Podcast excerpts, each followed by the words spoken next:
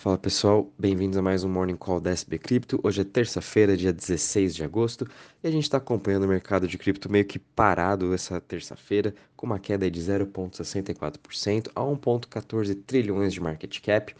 O Bitcoin aí praticamente no 0 a 0 a 24.038, a sua máxima de 24 horas chegou a bater 24.295, então está trabalhando perto da estabilidade e a gente continua acompanhando a sua dominância em queda, né? Que a gente pôde ver durante todo esse mês entre metade de julho até agora as altcoins liderando, né? Aí a dominância do Bitcoin e ainda caindo cada vez mais. Tudo isso aí é por conta de toda a especulação por conta do merge, e a gente viu outras smart contracts, uh, setor de Web3, setor de DEX e de DeFi principalmente, tendo uma ótima alta. Né? A gente viu muito desse capital que estava no Bitcoin agora sendo alocado nessas altcoins.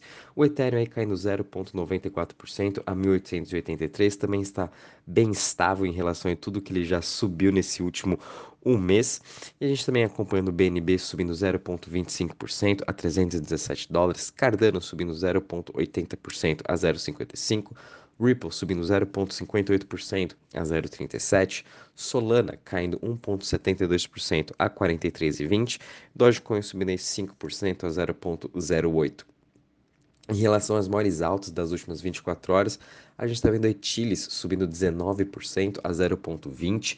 Uh, Chiles também já está tendo uma ótima semana, uma performance nos últimos 7 dias, já subindo aí mais de 38%. A gente também está vendo Anchor subindo 8,34% a 0,04%.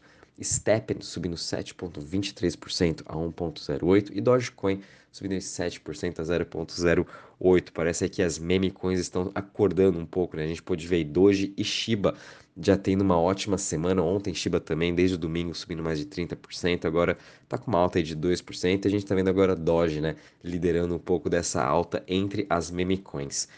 Uh, analisando agora as maiores quedas das últimas 24 horas, Obviamente, a gente está vendo aqui o token da Celsius caindo mais de 25%. A Celsius ontem começou ainda a ir na corte né, em relação aí ao quanto que ela está devendo.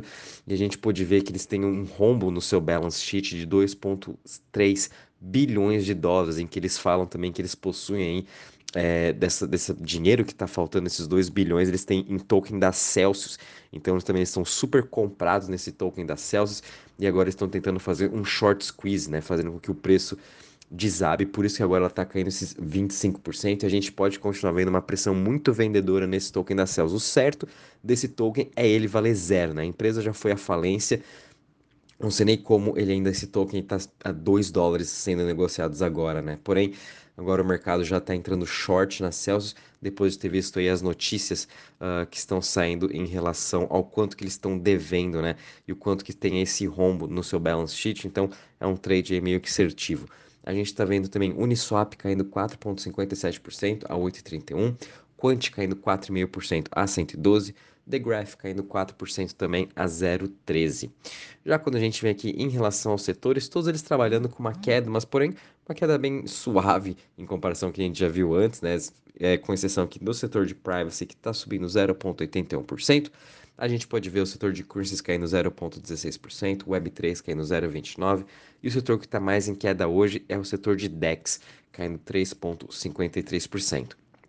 Quando a gente vem aqui na questão do Crypto Fear Index, estamos parados em 44 pontos, o mercado está querendo ficar um pouco neutro, a gente pode até ver que esse sentimento mudou um pouco, né? Depois de ter toda essa alta que a gente teve nesse último mês, agora vai estar mais estabilizado e as pessoas vão estar tá aí uh, raciocinando novamente como que vai ficar a sua alocação, lembrando que Bitcoin, Ethereum, né, muitas outras criptos chegando importantes pontos aí de resistência, então a gente pode ver aí se realmente superar essas resistências agora, quem sabe voltando, podendo ter uma alta de mais 20, 30%, né? Mas tudo isso aí também vai depender, eu acho, um pouco do mercado macro, se vai ajudar também o nosso mercado de cripto aqui a continuar essa alta. Já quando a gente vem para a parte de DeFi em Total Value Locked, a gente está vendo uma queda de 2,90%, estamos com um total de 114 bi, e comparando em relação às chains também não tivemos muitas mudanças, né?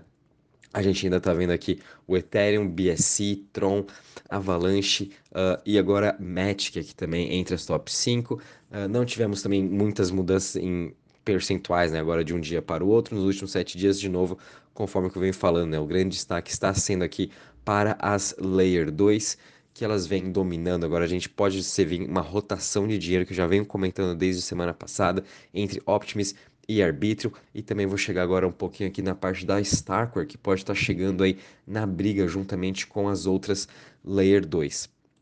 Olhando aqui agora a parte também das principais notícias, tá sendo um, dia bem parado ontem. A gente teve uma notícia bem positiva aqui que a Dragonfly, um dos principais venture capitals, acabou de fazer a aquisição de um outro fundo, o Meta Stable Capital, sendo que no passado, né, um dos, um dos fundadores da Dragonfly também já trabalhava nesse MetaStable e agora a Dragonfly comprando o MetaStable, que ele também já foi um dos grandes fundos, né, um dos principais aí que foi lançado em 2014, tem aí principais alocações uh, no próprio Ethereum, no Cosmos, entre outros grandes projetos, né? Então agora Dragonfly com mais um fundo, e como eu venho falando, né, a gente sempre está vendo esse, esse dinheiro institucional aos poucos entrando, e principalmente dos VCs, nesses últimos dois, três meses, eles vêm investindo pesado, né, em setores de Web3, setores de games, de metaverso, e até um pouco para a parte de infraestrutura, tanto é que a gente está vendo lançando agora novas Layer Ones. Porém, eu acho que o mais atento que a gente tem que estar tá é nessa parte de games e metaverso, que está sendo uma grande narrativa nos países asiáticos, e é assim que eles vão estar tá trazendo os próximos bilhões e bilhões de usuários, né? Eles sabem que é através de games e através do metaverso. Então, fiquem de olho um pouco nesse setor. A gente pôde ver também a Gala Games, né? Entrando agora para a Gala Filmes, fazendo agora, quem sabe, séries de TV ou até cinema com personagens de NFT, enfim, a Gala aí se diversificando o seu leque, saindo somente dessa parte de jogos, entrando para filmes. Então fiquem de olho também nesses outros jogos, projetos de jogos, né, até mesmo de infraestrutura, que estão aí com um foco maior na Ásia, que é onde também todos esses venture capitals estão investindo. Então a gente pode sim esperar nos próximos seis meses ou um ano novos jogos e novos aí projetos, talvez de metaverso, NFTs sendo lançados, que é uma das formas também da gente começar a atrair esse novo público, esses próximos aí milhões e bilhões de usuários. Aqui sobre a Stark, Starkware, que eu comentei com vocês, que é uma também das principais Layer 2 Uh, a gente não se vem falando muito dela nesses últimos meses, o foco realmente ficou principal em Magic, Optimus e Arbitrum. Porém, agora a Starkware acabou de lançar uma nova, uma nova tecnologia para poder aumentar a escalabilidade uh, da, sua, da, da própria Layer 2 e também baixar os gas fees, chamada Recursive Proofs. Né? Então, com esses Recursive Proofs, eles vão conseguir fazer transações mais rápidas com valor menor, trazendo assim uma maior escalabilidade para todos os aplicativos que utilizam a tecnologia da Starkware. Então vamos ver também como que vai ser a adesão desses protocolos e se realmente funciona. Lembrando que esse Recursive Proofs nunca foi utilizado antes, é um método que o próprio Starkware desenvolveu, então a gente obviamente tem que acompanhar aos poucos se essa tecnologia é mesmo uma tecnologia revolucionária ou se vai ajudar nessa questão de escalabilidade e custos das Layer 2. Né? Mas é interessante ver também uh, eles continuando essa parte da inovação. E vamos ver se Starcore vai conseguir chegar e bater de frente com as outras principais concorrentes suas, né? Optimus, Arbitrum e Matic. A gente teve uma excelente notícia aqui no Brasil que ontem a XP e o BTG lançaram juntos as suas plataformas aí de cripto, né? A XP oferecendo somente Bitcoin e Ethereum, já o BTG com Bitcoin, Ethereum, Solana, Cardano e Polkadot, abrindo aí o seu leque de, de investimentos para todos os seus clientes aí que possuem, somando os dois, possuem mais aí de 10 milhões de clientes agora que vão estar tá também operando cripto, sem falar que Nubank, PicPay também já estão aí nessa briga. Então, como a gente vem falando, né, cada vez mais todos esses bancos vão continuar abrindo esses tipos de investimento para todos os clientes. Então, as podem, a gente tem que ter um pouco de paciência que nos próximos anos a gente vai conseguir ver essa nova alta novamente depois de ter vindo todo esse novo fluxo de novos investidores, né?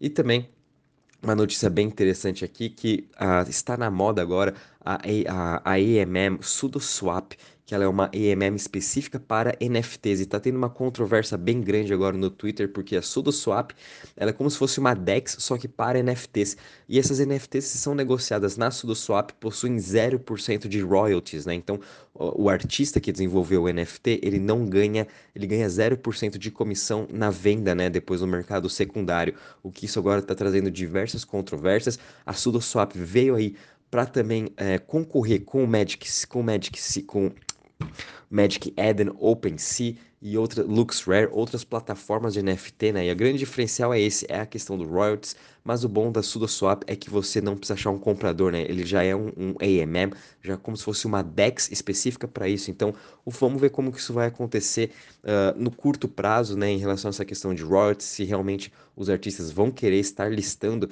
as suas NFTs na SudoSwap, né? A gente pode ver, por exemplo, na, no OpenSea já tem um fee de 2,5%, a própria Board Apes ou CryptoPunks já também tem seus FIIs dentro Uh, já uh, dentro do seu smart contract na hora da compra e venda do mercado secundário.